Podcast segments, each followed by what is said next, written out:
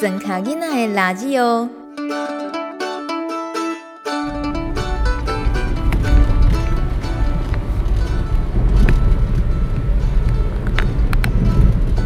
我正在开车前往接阿宝的路上。今天宜兰员山乡的户外温度是十六度，下着雨。啊，这样的天气还蛮标准的。宜兰的冬天湿湿冷冷的。不过，我猜想等一下接到阿宝之后，我们聊的话题应该会让人冷不起来。所以，这样的天气做采访还蛮好的。哦，对了，小孩呢？小孩是不是？小孩当然就放生，没有，当然就要交给另一半帮忙带喽。虽然说另一半也有工作的压力，但自己带小孩就是这个状况啦，互相体谅，互相支援。而且啊，今天的这位来宾，另一半也是非常敬仰的来宾。我猜想他也很期待听到我们今天录的内容，所以当然就很心甘情愿的在家里负责带小孩啦。说起为什么今天要访问李宝莲阿宝，呃，是因为最近在一个纪录片的放映会场上看见他。阿宝李宝莲是谁？我想今天就不花篇幅再介绍了，呃，大家 Google 一下都知道。那如果最简单的介绍呢，他就是《女农讨山志》这本书的作者，还有他是台湾友善耕作这四个字的起源。那距离上一次米米之音特别跑到骊山去他的果园采访他，已经是好多年的事情了。而阿宝下山绝对有重要的事情，这次是为了国土计划读书会。那国土计划哇、光是这这四个字，我就觉得头有点紧了起来，而且感觉距离很遥远的四个字，但又好像很重要的事情，所以我当然。在根本没有办法、不知道怎么去做功课的情况，可是知道它很重要，所以不得不提出邀约。我真的希望阿宝帮我啊、呃、上一堂课。那我也希望借由我自己，或许一个非常粗浅的角度，想要好好了解这件事情的这个角度，也。帮大家，或许你也觉得说，嗯，好像应该关心一下，可是没有什么机会关心，那我们就趁今天吧，好好听阿宝来跟我们说说，到底为什么了解国土计划很重要，到底他为什么要发起国土计划读书会？那难得的是呢，我这次邀约阿宝很爽快就答应了，所以我有点受宠若惊，我甚至于一开口就问他，脾气变好了吗？不是，就觉得豁出去了。为什么需要豁出去？因为我觉得这样，哎，要录这个吗？嗯、就是这种瞻前顾后啊，你就真的没有办法做事啊。嗯，对。其实所谓的豁出去，也不是，也不是真的什么不要脸面哦，而是就觉得有一些，嗯、有一些声音就是应该要要大胆的放送。嗯，就这个社会太缺少清流了嘛，吼。好诶，所以谁谁现在讲谁清流啊？麦安内啦，我我我我我其实比较想要今天来是想要邀请你们参加那个国土计划读书会。对对对，不是邀请是强迫，因为我觉得你们就应该，因为你们生小孩了，我们是在为你们的小孩未来的成长环境。你说的没错，阿宝，你知道我今天为什么？开车来接你，你要为你的小孩负责。你知道我为什么来领一个人来叨念我，来 来我接受这样的教训吗？我就是觉得我生小孩了，我在养小孩，我在农村，我在一个眼前看着即将有很大变化的农村，而我心里想着我的孩子再也不会看到这一切的时候，阿宝，你你是一个本来在骊山。种着水果，可是你会千里迢迢，为的是我们这些寄望着生活的环境要很好。可是我不是说阿宝不寄望，我就觉得你在帮我们做。然后我心里想，可是问题总不能连有人在帮着我们做什么的时候，我们连他在做的是什么我们都不知道。那很可能我们自己生活里面也会少了很多。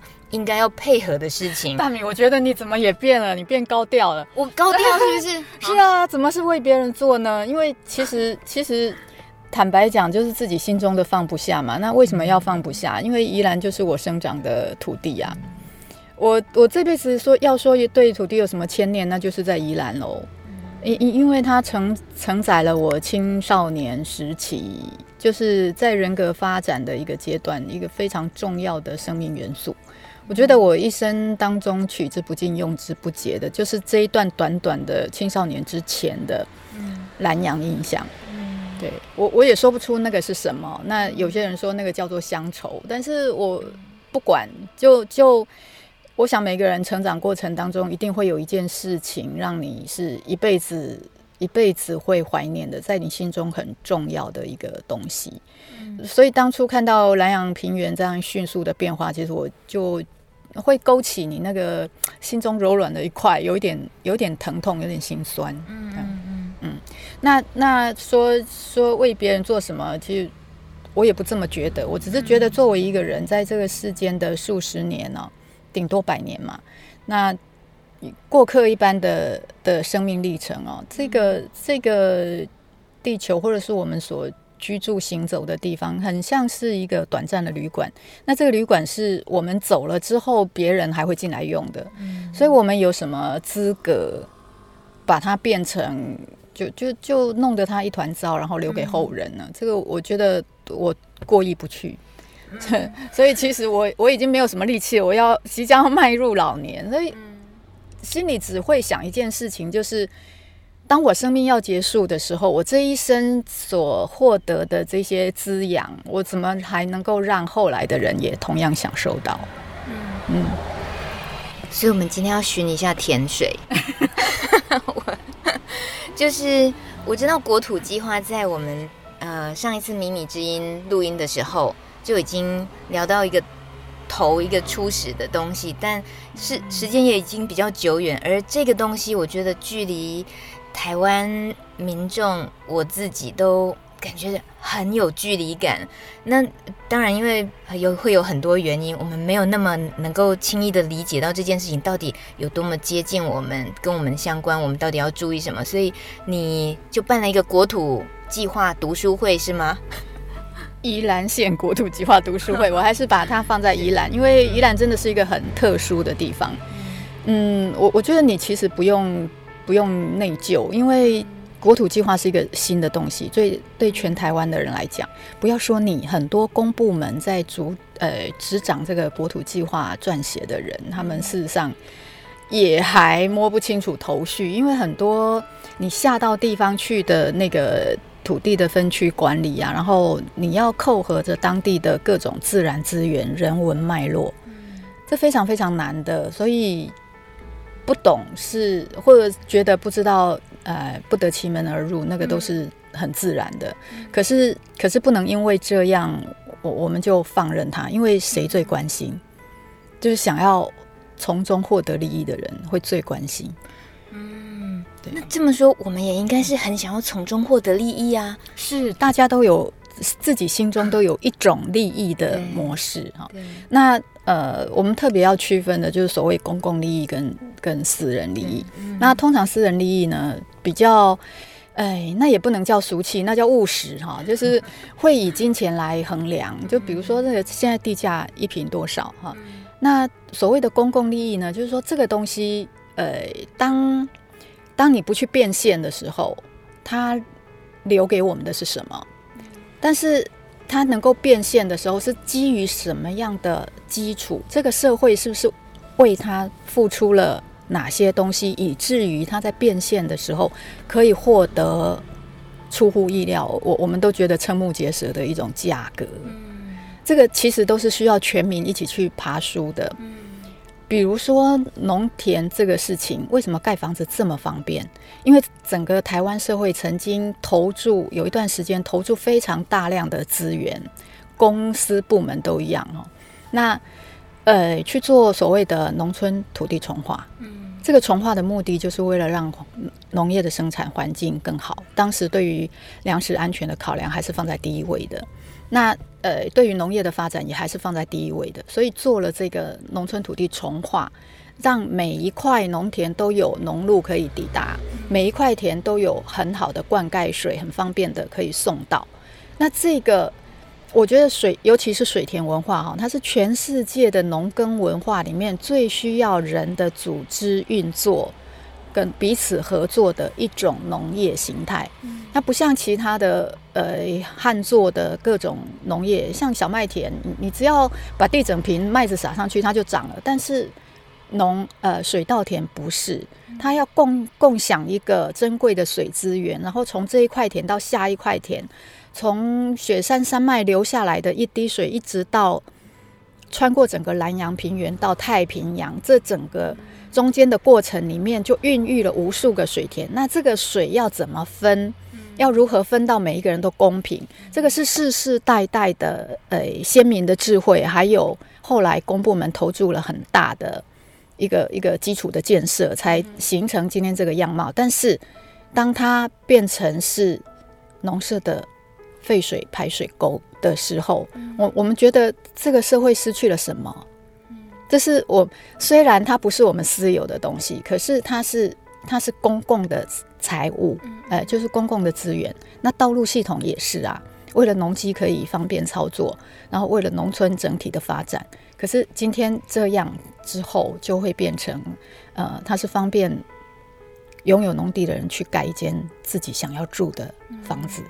嗯、对，这这个都是值得我们去去省思的。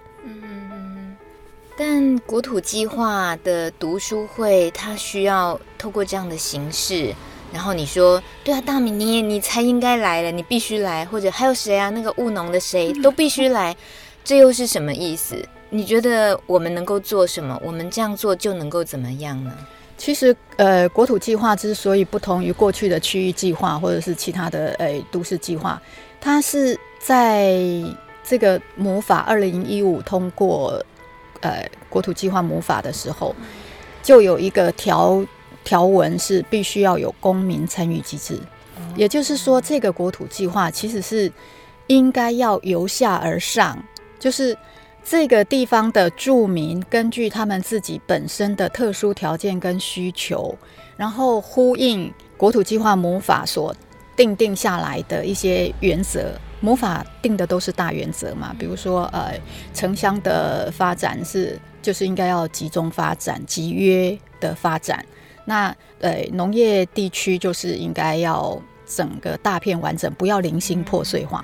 那这个就是大原则，但是但是扣合到地方的发展呢，会地方会有地方的需求。那这个呃，到时候这些分区要怎么划设，是应该民间要有自己的声音的。嗯就讲白话，就是全宜兰人共同的生活愿景是什么？是应该要在这个国土计划里面呈现的。那当我们不去诉说我们自己对未来的生活环境的憧憬的时候，我们要把这个权利交给别人吗？交给谁呢？嗯哼，诶阿宝，那你这个顺便也不就是提醒了全台湾各乡镇的人，他们，你意思是说大家都应该要有自己主动的想参与这件事情，为自己乡镇的国土计划参与，然后让它实践的时候是有符合大家公共利益，是这个意思吗？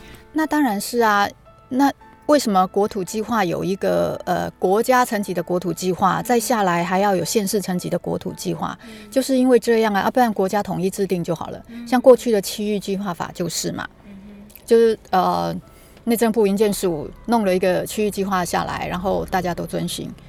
嗯，所以现在的国土计划并不是这样啊。那县市层级有县市层级的区域计划，那那个区域化就会非常的细，包括你这个县里面哪一些地区是要发展的，哪一些地区是预备作为发展的，然后哪哪一些地区是应该要用作呃粮食安全的，哪一些是水资源的保护区，哪一些是敏感地区，哪一些是珍贵的地景，是。为了你后来这个地方的发展的长久利益，需要去共同被维护的。这些，就只有你当地县市的县民才知道啊，只有我们宜兰人才知道说，我们沿着那个雪山山脉下来的一带会有什么螃蟹冒泡啊，然后真相涌泉啊，一个新月形的那个涌泉地带，那是我们非常珍贵的观光，也是呃用水的一个资源呐。那这些资源应该特别的被守护，其他人。就就不会知道啊，嗯嗯，嗯，那我自己得要先那个打打 打屁股一下，就是我以为我有错误的认知，以为我距离国土计划的这件事情那么遥远，是因为哦，那是制定的内容，那些已经决定了什么。然后我现在等于是要呃，未来是活在一个已经被制定好，然后即将被执行的，所以我没有想过我自己是可以参与其中的，是可能可以也还走在那个计划的呃计划。进程里面的，而不是一个已经被计划好的事情，所以是它还不是一个已经被决定的这一块地就是属于什么，这一这个山坡属于什么，那个都还未定吗？有一个大致上的区，嗯，怎么讲？原则架构其实已经出来了。呃，宜兰县执行这个国土计划的撰写已经到了第三阶段，前面两个阶段都已经确定公告了。但是，其实最关键的是最后的这个阶段，也就是土地分区使用的划设。好，比如说城跟乡之间的距离，呃，城乡发展区跟农业发展区之间的那一条线要画在哪里？好，然后这个土地使用管制规则虽然中央已经有有所定定，呃，比如说农农业发展区就分为五大类嘛。农一、农二、农三、农四、农五，那每一每一种类别里面有它容许使用的项目，这些大致上是已经定下来了。好，那现在一些地方政府就要依据这些使用的强度来划设，比如说你这个地方就是很靠近都会区啊，很靠近工业区啊，嗯、那以后这个地方可能有所成长，好，那你就。把它从农业发展现在的诶、欸、叫做农地的地方，你把它划进城乡发展区，或者是乡村有很多甲乙建嘛。那我们期待这个乡村将来还会有一些基础建设的进入或什么，那你这个也把它划进城乡发展区。那我们认为非常珍贵的农业生产区，应该要让它集中纯粹用作农业使用。那这个地方我们可能最重要的就把它划成农业。农一嘛，就是农农业发展区的第一类，那它会受到最高的关注跟保护。那未来的农业资源投入也会以它为主，然后其次就是农二嘛，呃，以这样的类别，就就这个这个分类的原则，然后套到我们当地，我们认为哪个地方是应该划设最高级别的，哪些地方是可以用作预备开发的，那这个就是就是我们可以决定的。那我呃，现在虽然已经进入到第三阶啊，但是第三阶的呃计划草案公告之后，它必须要有一个公民参与的期间，这个期间呃可能会长达一年，也就是在这一段时间里面，县政府那边他们有义务要召开呃到到几个十六个乡镇去召开说明会，那呃公民也可以主动的向。这个呃，国土计划科去呃表达自己的意见，比如说，哎，我这个地方就有一个珍贵的涌泉资源啊，但是你你的图资上没有给他一个特别的呃环境敏感区啊，或者是水资源保护区这样的一个一个划设，那我就可以提意见啊。嗯嗯嗯嗯嗯，这个。呃，也可以想见，它就会有很多不同人的看法的角力。这件事情真的可以让一般民众去决定吗？那就是大家要摊开来讨论啊。而且我觉得，嗯，一般人应该不要害怕去守护自己地方上的资源，因为，因为就像你说的，就是有很多人虎视眈眈的要来要来做开发嘛。那自己的家乡自己不守护，就也没话说啦。所以机会是有的意思，我想机会就在那里，要看我们要不要用啊？怎么会这样？我怎么这么悲观？可是我觉得阿宝会这么样子的，想要鼓励我们应该多参与，就表示你觉得还是有希望，还是有机会。但我为什么天生悲观呢？会不会我们大部分都觉得我们怎么可能拼得了开发这件事情？拼经济永远是台湾百年不败的那种诉求。老早就不是了，好吗？啊，真的吗？不然现在拼什么？我我请问你为什么来宜兰？我我我想要住在农村啊。是，那你为了农村哪里好？农村不是破败荒凉吗？然后等一下就被都市开花给淹过去啦。在我心里不是，可是我还是我，对对对，你说的没错。我家里的原生的那个农村已经被开发破败，是破坏了，对。所以我发现宜兰还存在，所以我就留在宜兰啊。这不就得了吗？因为因为。呃，从城市或者是从已经被开发的地区逃到 逃难到这种地方来的人，不止你大米一个啊。嗯，而且这些人在宜兰遍地开花，然后他们夹带着十八般武艺，我们都不知道他在农村里会搞出什么事情来。你没有看到在宜兰的这些蓬勃发展吗？那赖青松他们最近出了一本书，叫做《半农理想国》。是，对。那我觉得事实上，半理半农理想国就为我们的国土计划。做好一个非常非常好的一个元素示范啊！嗯、我们宜兰事实上就有这样的资本，什么样的资本？人呐、啊，人是最重要的资本。嗯、那宜兰宜兰聚集了这么多五湖四海来的各方的，你说怪客也好，然后或者说 天赋异禀的人也好，嗯、他们会在这里生根立足，然后开花结果，这个才是叫做多元社会的一个模范。嗯，那可是我们的。硬体环境有没有办法帮帮他们创造出一个呼应他们的需求，然后创造出一个真正多元的，嗯，一个一个社会？这个就是就是依然最美好的愿景，不是吗？嗯，对。那国土计划刚好是一个契机，因为它才刚开始，没有多少人弄懂。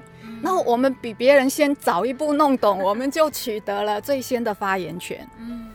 那呃，话说回来，我要我来我要来说说这个这个国土计划应该要如何呼应宜兰新一代的住民的需求。嗯、这这个住民包括过去宜兰人的二代，然后农二代，或者是呃想要来现在已经来或想要来宜兰住农舍的这些人，呃，我觉得他们其实一直以来哈，心理上背着一个 重重的锅哈，就是。就是当他们把一片良田，然后填土盖成豪宅之后呢，就大概呃也会遭受到一些异样的眼光了哈。嗯、那即即便他们诶、欸，就是把自己锁在庭院深深里头哈，可能也也没有办法回避这种良心上的谴责，因为整个社会舆论就是对于破坏农业生产环境这件事情就已经有某种程度的反感。嗯但是呢，事实上，呃，他们应该也是宜兰发展的一笔财富，只是我们要如何去引导，嗯，让整个空间秩序是是是可以朝向永续发展的。嗯，我觉得这些人他们比我们会更希望这个国土计划朝向一个理想的的的方向发展。为什么？因为如果不是这样，那他们原来住在。田园当中的那种美好风景，就会一寸一寸被蚕食鲸吞，最后他们也都住在，就开窗出去看到隔壁家的房子，就而不是看到一片绿油油的田。所以我觉得他们如果要守护他们现在所有的价值，他们就应该来参与我们的国土计划，好好的把这个旁边的农田给留下来。那呃，我我现在要说的国土计划如何去回应这些呃来想要来宜兰。过田园生活、做田园梦的这个田园梦呢，也许他是只是想要看到这个田园美景，而没有想要务农。嗯，那有另外一种田园梦，就是像青松他们这样，是一个所谓半农半 X 的两百甲的那个那个基本精神。那这些人怀揣着。呃，过去都会的或者是主流社会里面的经验，他有种种的沟通技能，然后有有千奇百怪的想法，嗯、科学家也可以来，那个文创者也可以来，嗯、哦，然后诶、欸，各种奇奇怪怪的媒体人 也会来。现在说的是谁呢？嗯，自己想象啊，脑补一下。那这样的这样的族群呢，他们在宜兰也会需要生根落脚，然后特别重要的一个元素。你刚刚说了嘛，就为了这边也还有农田，也还有农业，它还有一个身体跟心灵都可以健全发展的一个环境。嗯，那宜兰人这个是宜兰人的珍珠啊，但是我们的地方政府一直把它当玻璃，就是把钻石当玻璃，那没有好好的去去切磋琢磨这这一块钻石哈。嗯呃，我觉得这是非常可惜的啦。那所以真的是要大声的呼吁宜兰县政府好好看一下自己手上有什么宝贝。嗯、那呃，我们会想要提出一个想法，就是虽然呃农发条例十八条，我们眼前就是三五年之间可能不可能把它废掉了哈。嗯、那但是事实上，以国土计划的精神来讲，这个农发条例呢，就是国土计划一个最大的破口。但是并不是没有解放，因为国土计划下来之后，地方政府是可以很有作为的，而且依照现行的农发条例，它也还有很大的作为空间，就看他要不要做哈。嗯、那我们会觉得说，虽然农发条例已经开放，呃，两分半以上的农地就是有十分之一可以盖农舍，嗯，那在这个国土计划做空间整合的时候呢，事实上应该要去把这个。他们现在呃，现在都声称说每一块农地都有一个一个盖房盖十分之一的权利，然后那假设啦，假设这些十分之一都是真正的农民，真正为了务农的需要，那可不可能让他做容积转移？比如说，这个只是比如了哈，嗯、我们以一百公顷为单位，那这一百公顷里面，因为两分半就可以盖一间嘛，所以呃，它可以。他他有的权利应该是四百户，我们不要说多少世代会把这四百户用完，但是我们的国土计划就是应该要看长远。那我们把这个四百户呢放在一个农村甲乙间的周围，或者是现在已经被盖农舍盖最凶的的一个区域，就干脆让那整个地方作为一个储备。那未来这个一百一百甲里头的范围，任何一块农地要来申请建农舍，我们就跟他做容积转移。那他。很很容易的，在一个公共设施可以直达的一个密集使用的一个地区，可是走出去没几步就是他的田园，是是，好，这个这个非常符合实际的需求嘛。嗯、那对于那些只想住豪宅看田园美景的人，事实上进驻到这个区域对他来讲会有非常大的利多，因为两分半地一般人，尤其退休族。现在其实最有钱买 农地的是退休族哈，嗯、那退休族其实他们都已经上了年纪，他能够真正去维护他那两分半的地，其实是很费力的耶。嗯，除非他他要打除草剂之类哈，那他们当然也不可能这样做嘛。那可是呃几年之后，他们可能就面临他无力去整理他那么大的土地，他其实他需要的就是一个小花园而已。嗯、可是我们的制度把它弄成他必须要去买个两分半。那我们可不可能把这样的，呃，所谓的田园梦想区给画出来？不要多，你就是五厘一分地，对对他们来讲都已经很多很多了。他只要一个小花园，其实，然后这在小花园之外，围墙它可以盖围墙，因为农舍不能盖围墙嘛。那你有可以有一个可以盖围墙的小花园，然后走出这个，或者是站在围墙上，你就可以看到旁边的整片的田园美景。你。他们想要的是看到那个美景，而不是自己去下去弯腰流汗种田。他们种不动的。所以，如果说这个这个制度可以在国土计划里面去去去调和，那我我觉得会呃皆大欢喜。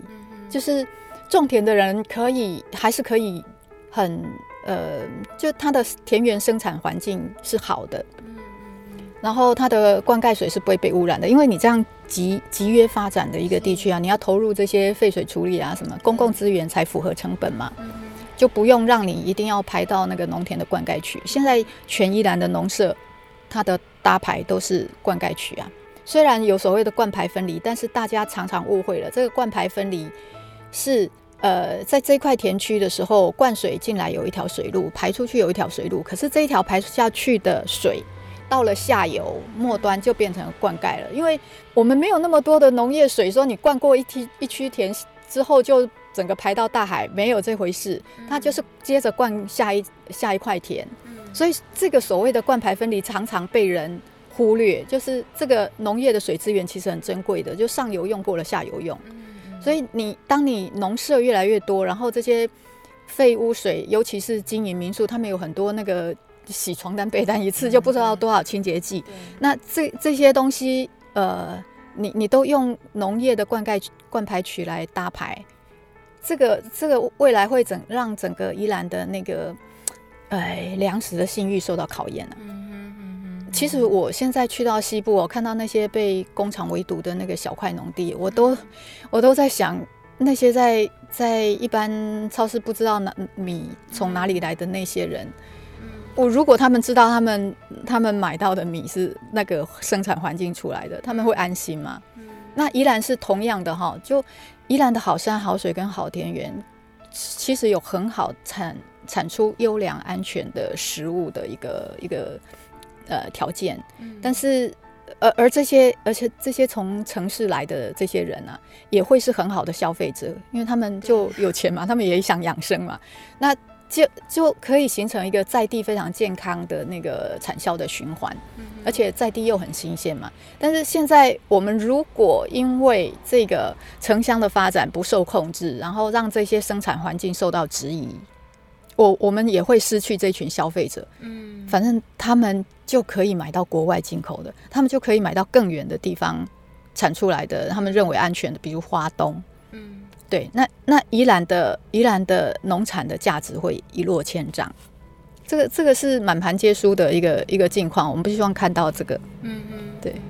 阿宝，我要跟你寻甜水。我们现在从在员山乡这里这样一路上，其实也就会看到很多农舍或者是大型的民宿，呃，非农舍的农舍这些。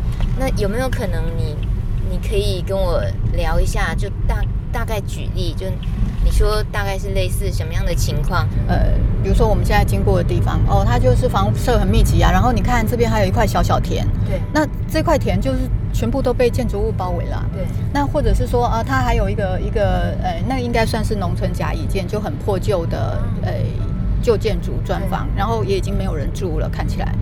那像那样的地方呢，政府能不能用利用什么呃政策工具，或者把它活化？然后让那整个地区，就是这这周边多少公顷以内的那个农地，它的发展权转移到那边去。呃，这其实不是发展权啊，因为农舍就是一个特许的特许的建筑物，你必须要是农民，你必须要是为了务农而所需的，然后你那块地也必须要是百分之九十有确实农用。那这些资格都具足，然后他需要一间农舍的时候，就让他。在那个区域里面去去盖，但是政府，我我们有考虑到说哈，政府如何取获取那个先期资本，就就把那块区域可以是政府持有，然后之后呢用来交换的。那我就发现呢，台湾的农业真的很可怜，就是我们的农发条例，事实上。就是为了要发展农业而制定的一个特殊的条例，它里头有一条叫《农发十二条》，它里面有一个规定，就是任何农地只要变更为其他用地，比如说你变更为住宅用地，那它地价就一定会上涨。那这个地价上涨，我们的宪法规定涨价要归公啊，这我们高中公民课就已经读到了。那归公归到哪里去呢？《农发十二条》就规定。这个呃获利的百分之五十，就一半以上的获利是要回到农业部门专供农业发展使用的。但是，我五年前写了一篇文章，而我发现那时候犯了一个错，就是呃，后来我发现就在地方政府根本就不是这样操作的。他们首先会把这个预定要开发的地区，比如说扩新增扩大都市计划。然后呢，就使用呃土地征收条例，他们援引的是土征条例，而不是去变直接去变更那个地目。那征收来了之后呢，呃，但这个这个征收呢，呃，也有地主获利的部分，呃，那个我不是很了解。但是所有的这些土地征收变更使用的过程里面，那个回馈金。最后都到了都市计划部门去，而不是农业部门。那农业部门从来也没有站起来去争取这个农业应该要有的权益。那我就觉得宜兰县政府的农业处首先应该硬起来，去把这这应该得的百分之五十的那个呃变更变更使用的一个获利拿到手，然后用这个作为农地储备基金。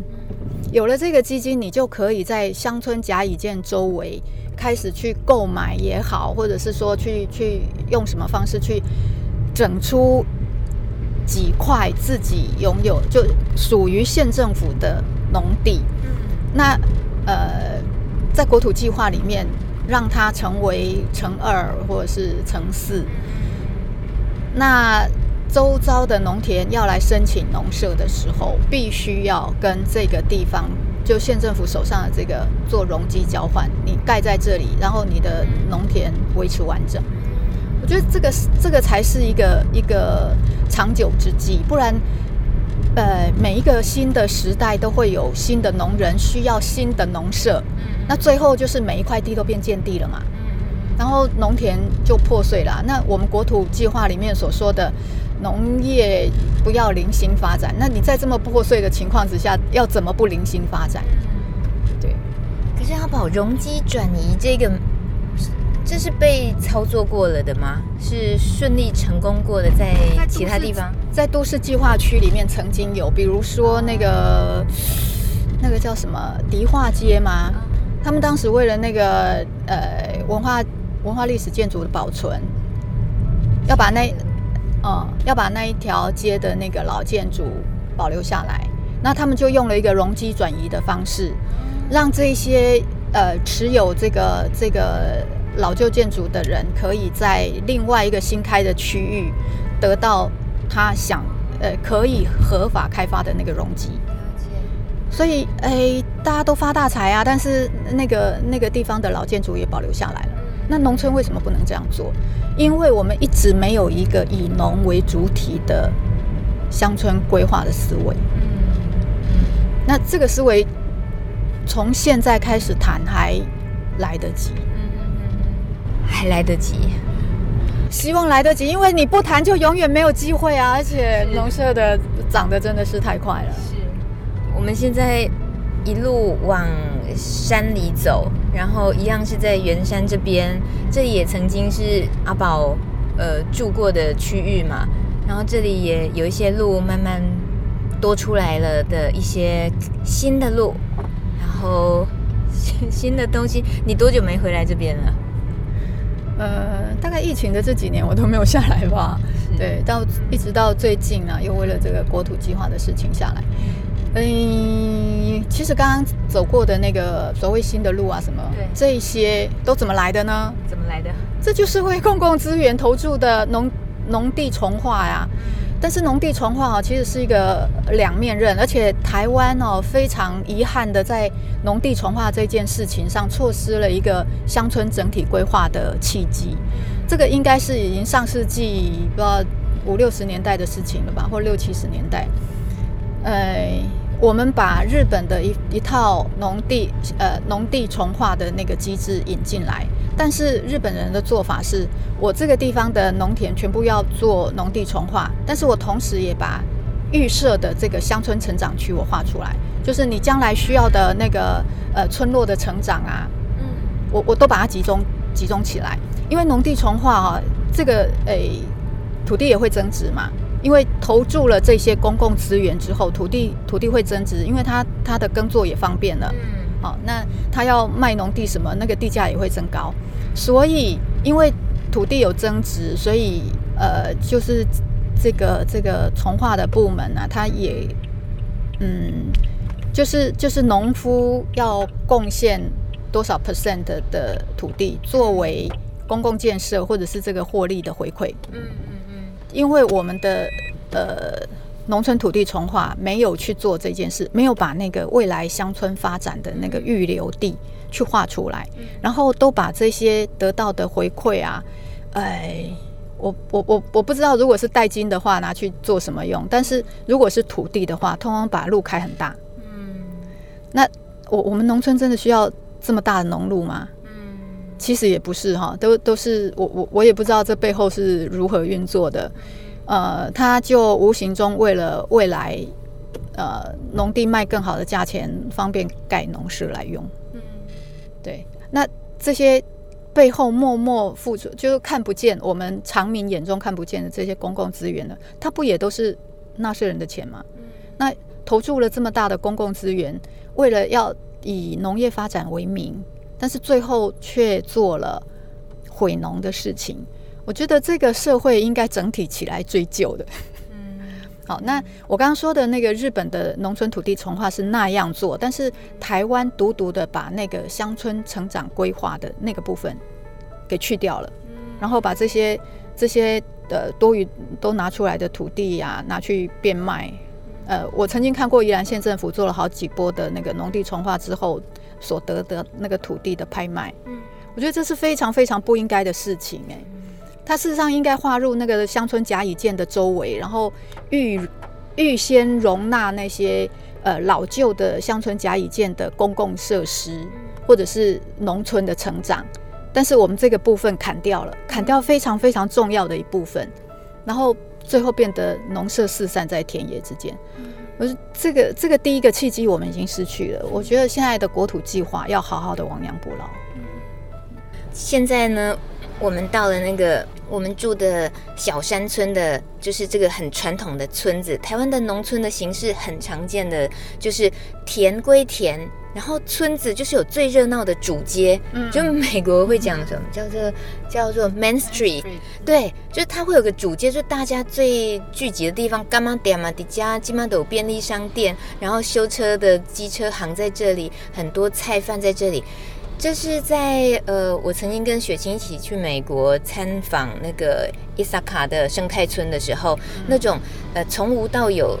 产出来的生态村里面，雪清会在那一次的采访里面深深感受到，台湾不用从无到有去盖生态村，台湾的这些原始的农村，它自己就是生态村，它是那么样的，该住的地方、生活机能就聚集在一起。而田归田，嗯，现在看起来我住的这个村子，感觉还有这样子的味道，可是它即将不是 这个。对，其实我当初为什么选择内城，也就是因为这个这个条件。我就觉得，当那时候我来这边找房子的时候啊，你就一个街道从头到尾不到两百米，然后麻雀虽小五脏俱全，你所有的那个生活资源都在这里，还有医院。对对，连安顿我老妈我都觉得很适合，因为嗯，老妈一出事情，我就一个轮椅直接把她推进医院。那。其实这个就是过去所谓农地进建的那个时代留下来的一个好处哈。嗯，事实上，任何具有规划思维的人都会把城乡的关系做一个梳理，然后做出这样的规划。那独独这个农发十八条的诅咒，它可以突破所有的规划。在过去的区域计划法已经直直接凌驾，然后现在的国土计划法又。开了一个大洞，所以我我真的觉得大家应该好好去检讨农发十八条，立法委员们应该好好尽心尽力把这条恶法给废了，然后呢，农地回归到国土规划，农业政策回归到农业基本法，然后让这个农发十八条寿终正寝，这是我真的非常严正的呼吁。虽然我知道这背后牵扯的利益太大，它的。呃，困难重重哈，但是，但是如果让要让台湾的城乡关系健全，真的必须要朝这个方向来思考。那这个所谓健全的城乡关系，其实是全民之福。为什么？因为一个一个一个城市是没有自己的卫生系统的，它的卫生系统在哪里？在农村呐、那我们一直把农村当作是都市的提款机，其实是一个非常变态的呃一种非常扭曲的一个价值观。它所谓的维生系统，你站在生物的角度来看，它提供的是清新的空气、干净的水源、充足的粮食，这些都市自己都产不出来的，而且还吸纳都市里面的废弃物。它的有机有一切的有机物都在农村土地上代谢。那这个是生物机能方面，你在人的心灵也是我。昨天我们看了一一个那个纪录片，叫《台北做田人》哦，他是讲一个关渡平原最后的一台北市最后一块农地。那去跟那块农地的最后一个农夫，他其实每天都生活在他要中年失业，因为他现在年轻人，但是哪一天这个土地也开发了，他就中年失业耶。就就一个非常尴尬的局面要降下来，可是他还是义无反顾的回去从农。我觉得他心里对土地是有热爱的，但是在影片的最后，他说了一句话，他说他知道这一片田有一天就是会消失的，除非台湾经济倒退，那只要台湾的经济还维持在成长，这一片田就一定会消失，就像信义计划区，就像士林科学园区，点点点的。我当时我既心痛啊，因为我我看得出来那个那个孩子是带着哽咽在讲这件事。那我我心里就在想，是一个什么样的社会哈？让一个务农的年轻人会觉得，只要经济发展，农田就一定会消失啊？法国是这样吗？德国是这样吗？他们的经济倒退了吗？哦，我真的好心痛哦。那是一个什么样的变态、畸形、扭曲的社会发展，才会让一个务农的年轻人有这样的想法？那所以我就觉得，宜兰人有这么多人爱他，有这么多人从天南地北来来定居啊、哦。我我我们的政府真的有责任给大家一个愿景，哎，就是我们的城乡应该共好，我们的经济成长的同时，要让农村也富丽。那个富丽农村不是把农地卖去盖别墅、盖豪宅，而是成为全民共有的一个公共财，然后让都市有一个非常健康的生态支持系统。回头来讲，你那个内城这个地方哈，它它为什么？哎，这个小村子比起圆山、比起三星那一带，呃，要保留的完整很多。嗯，其实这块田是查他们的田嘛？对对。那他们这里有山猪，有小水鸭哈。那他们最近完成一个小小的纪录片，就是小水鸭。那这里的小水鸭，其实从我十几年前到内城来来住。嗯呃，我就发现这里每年冬季都有固定的一定数量的水鸭来这边栖息，嗯、然后呢，呃，反而是圆山那边大片的水稻田里面已经看不到这些候鸟的踪影哈。那事实上后来分析，就是这里其实还没有做农地重化。对。然后因为当初当初其实呃，二零一四、二零一五年的时候。嗯，这边有好几个农舍建案都没有办法通过，是因为呃农田呃它农舍要盖在田区嘛，那它必须要有一个搭排的系统，那个搭排只能排到排水渠，即便这个排水渠到下游也还是灌溉水啦，但是它就是必须要有一个所谓的排水渠。那因为内城这个地方，这里刚好就是水源区，所以它一下来就是灌溉渠啊，它没有没有所谓的排。排水渠，而且它没有经过重化。一旦经过重化之后，这个灌排就分离了。那当时就因为这个比较落，所谓落后啊，还没有被重化的这个命运，所以它没有没有排水渠可以搭。那于是这这几间建造都一直下不来。但是后来可能水利会改制了，或者是水利会长换人了，或者怎样哈，可能这个所谓搭排的那个许可也放松了。嗯、呃，当时的我记得当时的水利会会长是是非常坚持，一定要有那个合法的排水区，它才会发放这个许可。对，那嗯、呃，后来的做法我不知道。那现在这几年看来，宜兰的那个建造的发放还是越来越宽松了。嗯、那包括这一间之所以可以盖起来，我不知道这个许可是哪怎么拿来的，这个也其实值得追究哈。那要说的是，当一块农田完整的时候，它其实有利的并不只是农夫的耕，呃，机械可以大片耕作，然后全民可以有一个赏心悦目的田园地景而已，它也是很多。呃，像水鸟啊，其他生物栖息的一个很好的空间，尤其像候鸟这种在水域的活动的鸟类，它们都需要一个非常大片完整的空间，它才会觉得安全。它们会远远的离开房舍跟人车干扰的道路。那就因为这边道路还不多，如果它重化了，就每一块田都会有道路经过，连每一块田都会有灌排渠。那土地就很容易卖了，农舍就会一间间长起来了。小水鸭还会回来吗？我们失去的东西很多很多，远远远不只是我们眼睛看到的风景而已。嗯，哎呦，所以我也是看着这些，心里会知道这种既视感，就是我就算是我一个已经在关心农村农业的人，我也活生生血淋淋的在面对着，对，原来。也迫在我的眼前，而且我还想生养小孩，还想继续让他知道农村农业的美好。可是我我好像什么也做不了。我知道重要的东西在那里，可是他终将失去，那这算什么呢？那我们好像不应该 袖手旁观，所以应该参加国土计划读书会，拉回来了，真的是。好了，那还是教我们。所以国土计划读书会，它能够。他他预计达到的效果是什么？我们能我们应该怎么做？应该说，呃，我要讲实话了，因为我是一个实话实说的人。我真的不敢寄望这个读书会能够真正实质上发生什么影响，但是我觉得只要有人在思考，这个这些想法，它会有一个扩散的效应。也许这一波的国土计划没有办法如实呈现我们要的样貌，但是国土计划法有一个地方必须五年做通盘检讨的一个机制，所以每五年就有一次改变的机会。那现在开始谈这一波的呃图资出来了，呃这这一波的计划。没有办法实现，五年之后我们再来一波，五年之后还会再有一波。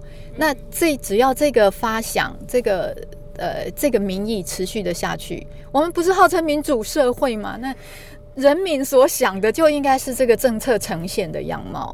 那只是说跟跟总会跟其他人有一些利益的抵触，但是民主社会不就是彼此用自己用自己的呃。想法去说服对方嘛？那这个说服的过程可能很漫长，但是这个就是民主必经之路啊。那我我我觉得这个这个路途走得遥远，走得艰辛，也不是一件坏事，因为就是我们就是会把那个理想越说越清楚，然后会会把自己要的东西越想越明白，然后我们的生活不就人生的意义不就也越来越凸显了吗？否则大家都浑浑噩噩的过一辈子，然后也不知道在享受什么，享受到最后都没味道了，然后失去的东西要挽回也挽回不来。我觉得这就是，哎，逆境生存法则吧。所以我我其实也正面看待这种国土计划的重重困境。我希望可以经由对国土计划的想象，其实是探寻自己内心真正要的生命意义是什么。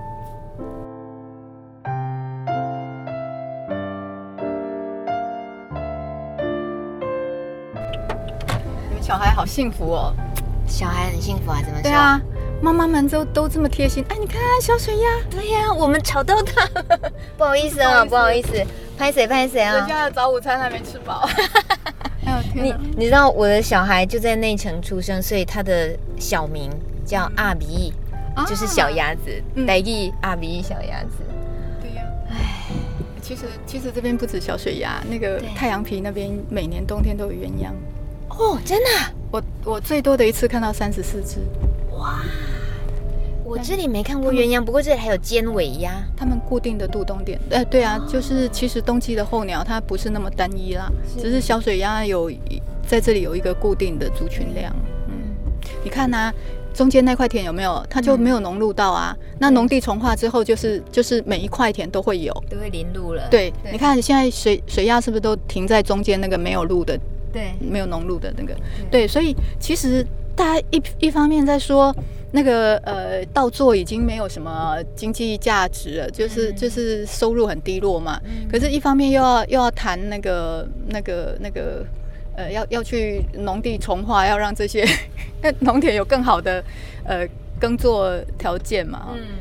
这都是表面上的说法。那事实上，我们在农业比较没没落的时候，其实生态农业一直在朝上追赶，就是包括连呃联合国都在倡议，我们应该要回归到生态农业的基础。那这个这个事实上就是一个人与自然交界的一个非常丰富丰饶的一种一种地景。可是你看那个那个田埂上都喷了除草剂啊，对，那这个是一个水源区哎，嗯，所以国土计划上有所谓的呃重要的地景或者重要的生态资源或者重要的什么水资源保护区，这里就是一个重要的水资源保护区啊，下面就是深沟净水厂啊，那这个地方不应该是一个有机农业优先发展的地区吗？而且我们刚刚路上也都会看到那个这个小山村最大的吸引观光客的特色，就是里亚卡游山城，嗯、坐着那种铁牛改造的小呃运输车里亚卡，嗯嗯、那可以载着观光客看这种。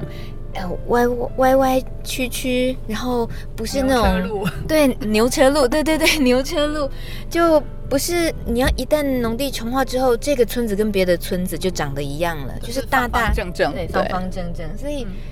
我我其实也觉得人是矛盾，非常非常矛盾的。就是你既想要吸引人家来看看这个这么有特色的小山村，可是你又想把它重化成一个整整齐齐、跟别人没有什么两样的 的的农村样子，好像真的是很很矛盾的。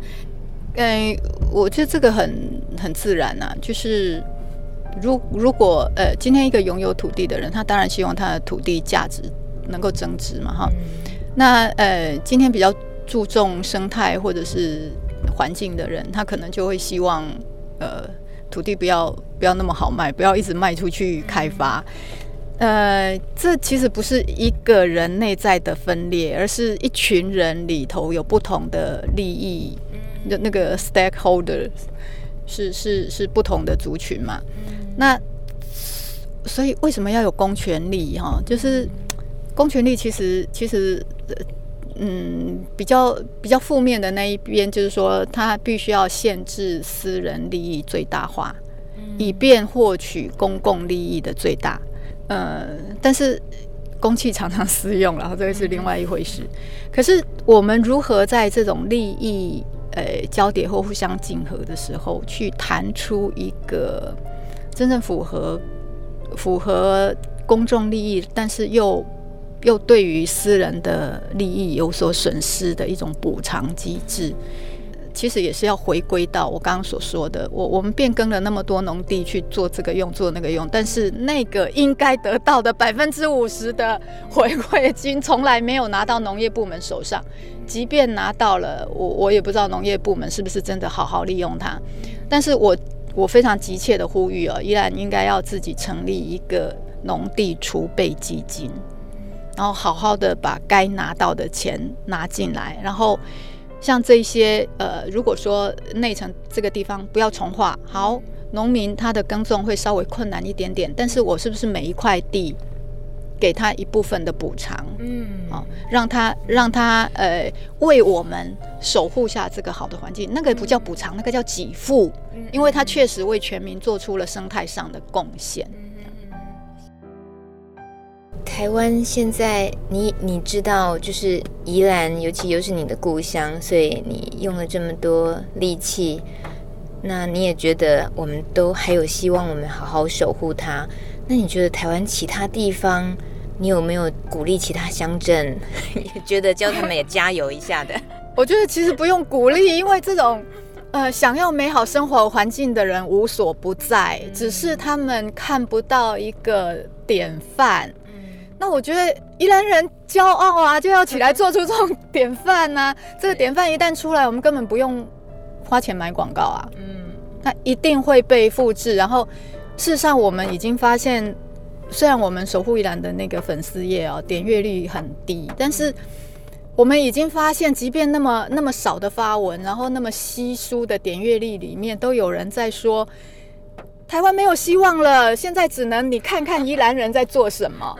我我就觉得会有人会需要这种，哎，我们是正能量啊，充电站需要来这里插一下电，充一点电，再回到故乡。我是很不擅长这种网络媒体的经营哈，但是但是我我觉得它自然会有一种扩散的效应。我们只要持续的做好我们的理想国之梦就好了。访问结束之后，其实阿宝还急着要去搭公车，要回梨山，还有一些水果要采。我说：“哦，好辛苦啊。”他说：“是水果越来越少了。”我说：“哦，水果越来越少了，那怎么办？”他说：“没有啊，那就是我故意的啊，森林变大啦。”啊，我想起来了，如果大家想要知道为什么阿宝追求的是让森林变大，欢迎大家可以回去听《米米之音》第一次访问阿宝的那一集节目。那我也会把收听的连接放在这一集节目的呃说明的内容里面。谢谢大家一起跟大米从零开始关心国土计划，我们下次见。